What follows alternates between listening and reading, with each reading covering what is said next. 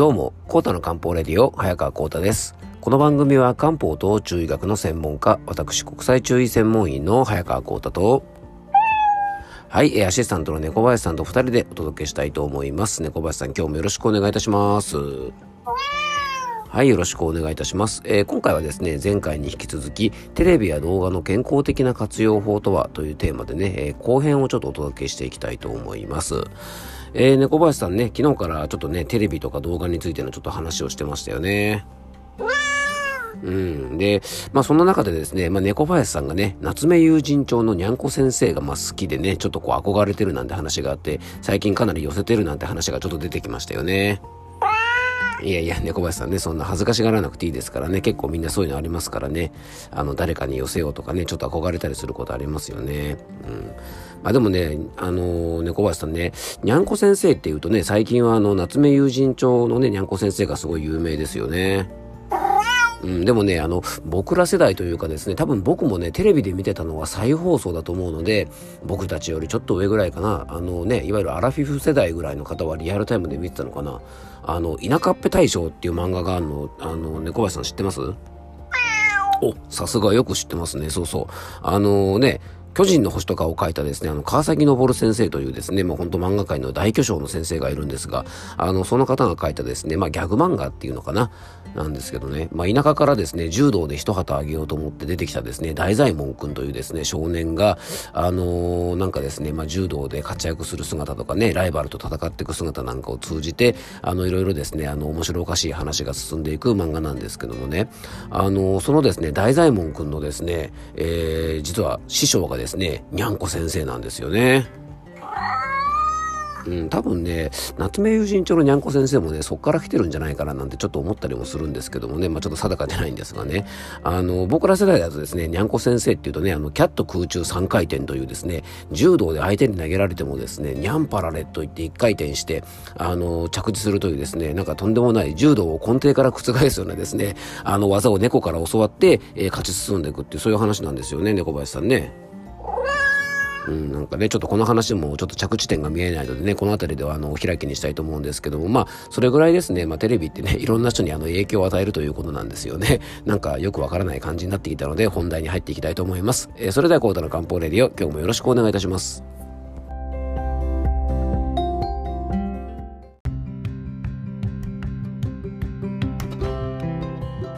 はい、えー、それではね、今日の本題の方に入っていきたいと思います。冒頭はですね、あの、田舎っぺ大将のね、あの、にゃんこ先生についてですね、あの、ちょっと3分近く語るというですね、あの、またやってしまいましたね。どうでもいい話を、あの、つらつらと話す、えー、感じになってしまったのでね、あの、ちょっと最初、初めて聞いた方は、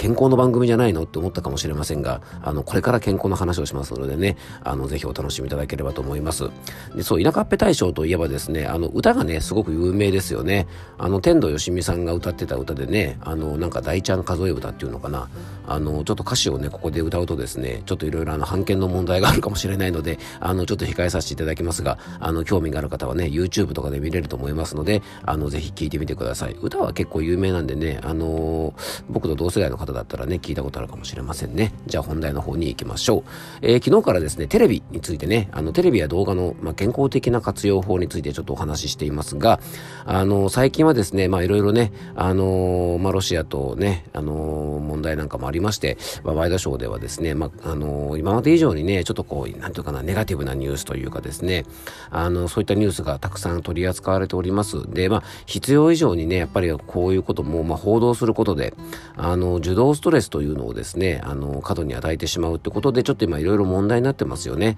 あの、コロナのね、ニュースに対する報道の仕方とか、まあ、今回のですね、まあ、ロシアの戦争に関するようなことなんかもですね、あの、確かに情報としてはね、ある程度、あの、知っておくことも大事だし、あの、なんとかな、まあ、日々ね、新しい情報を仕入れておくってことも大事なんですけども、あの、ちょっとね、必要以上にそういったものをね、こう見すぎるというのも実は大きなストレスになってしまうんですね。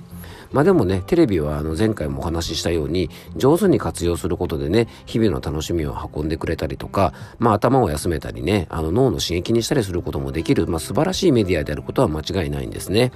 で、まあ前回からですね、そんなテレビとか動画とかの上手な活用法について、えー、お届けしているんですが、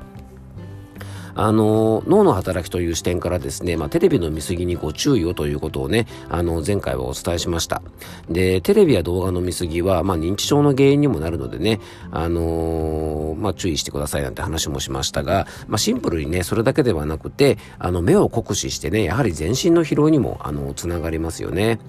で、漢方ではですね、目の酷使は大量の血液を消耗するというふうに考えるんですね。で、これね、生理学的に考えても、テレビやスマホとかパソコンとかを見続けるということは、瞬きする回数が減ってしまって、目に大量の酸素を届けなきゃいけないために、血液が大量に必要となるんですよね。あとですね、長時間、まあ、こうね、あの、同じ視点で、あの、視点が変わらないので、目の筋肉も凝り固まってね、血行も悪くなっちゃうんですね。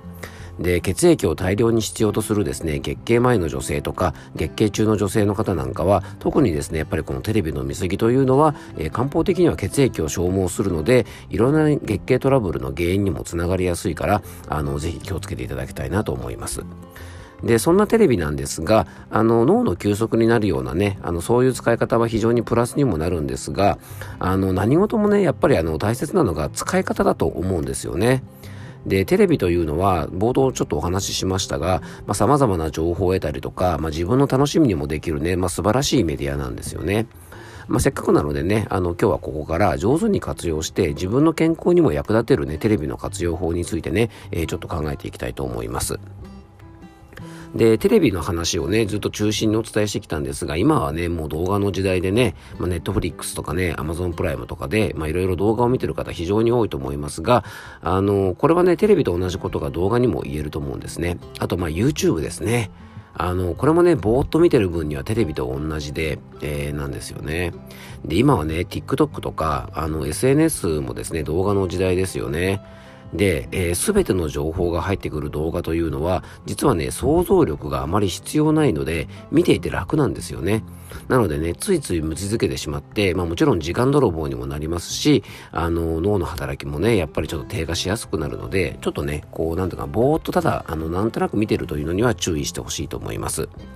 そういった意味ではですね、まずあのテレビをね、健康的に活用する方法ということで、えー、お伝えしたいことがですね、なんとなくテレビを見るのではなくてですね、この番組見たいというですね、まあ主観的な気持ちを持ってね、こう番組選びとかをするといいと思います。まあこのスポーツを見たいと思いながらね、スポーツの中継を見たりとか、まあニュースを見て、社会の様子を確認しておこうっていうね、意識しながらニュースを見たりとか、まあ、好きなアーティストが出るからこの歌番組を見ようとか、あの、意識して見るのと、あの、見ないのではですね、これね、非常に大きな違いがあると思います。あの、クイズ番組とかね、最近すごく多いですけども、なんとなくね、クイズ番組見てるのと、あの、一緒に考えながらね、クイズ番組見るのでは、頭の働きは当然違いますよね。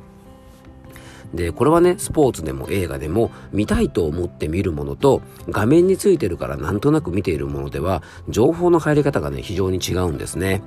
で、動画も同じで、YouTube でね、なんとなくね、おすすめで出てきたものをぼーっと見たりとか、まあ、TikTok とかもですね、なんか積極的にね、こう、自分が見たいと思ってるものをね、こう探してみるのではなく、まあ、おすすめで出てきたものをですね、なんとなくこう見てるのだけでは、やっぱりインプットとしてのね、入り方も、あの、刺激も全然違います。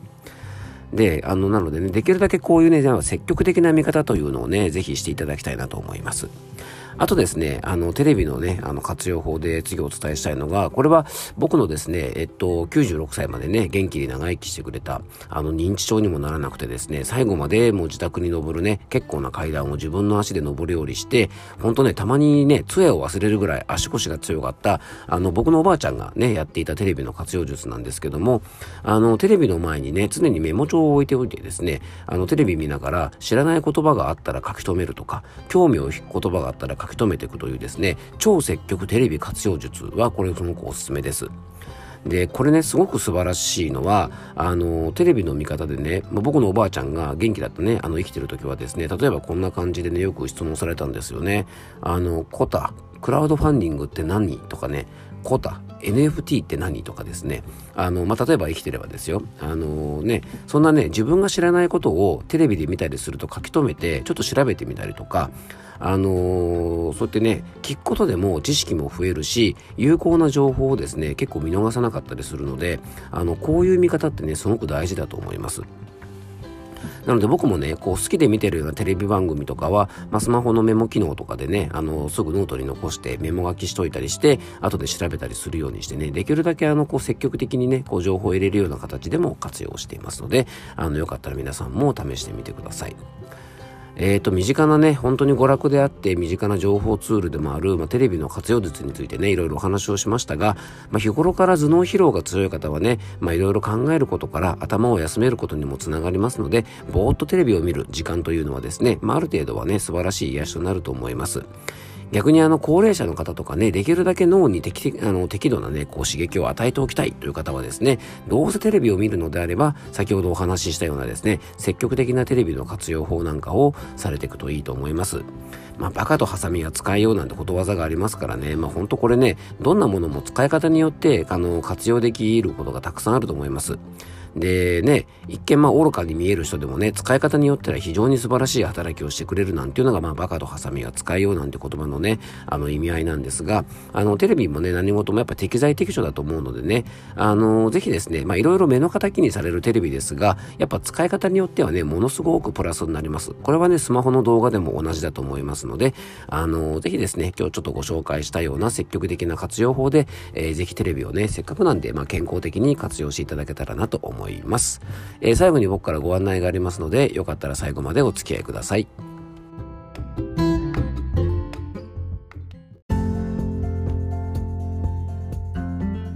はい。ということでね、えっと、2回にわたってテレビや動画のね、健康的な活用法について、えー、ちょっといろいろお話ししてきました。えー、で、小林さんね、あの、今回のこう、テレビに関するお話は2回にわたってちょっとしましたけど、どうだったでしょうかね？いやいや、そんなね、怒んなくたっていいじゃないですか。ね、にゃんこ先生に寄せてるとか言ったからってね。あの、じゃあ今度やってみてください。あの、キャット空中3回転をね、猫林さんね。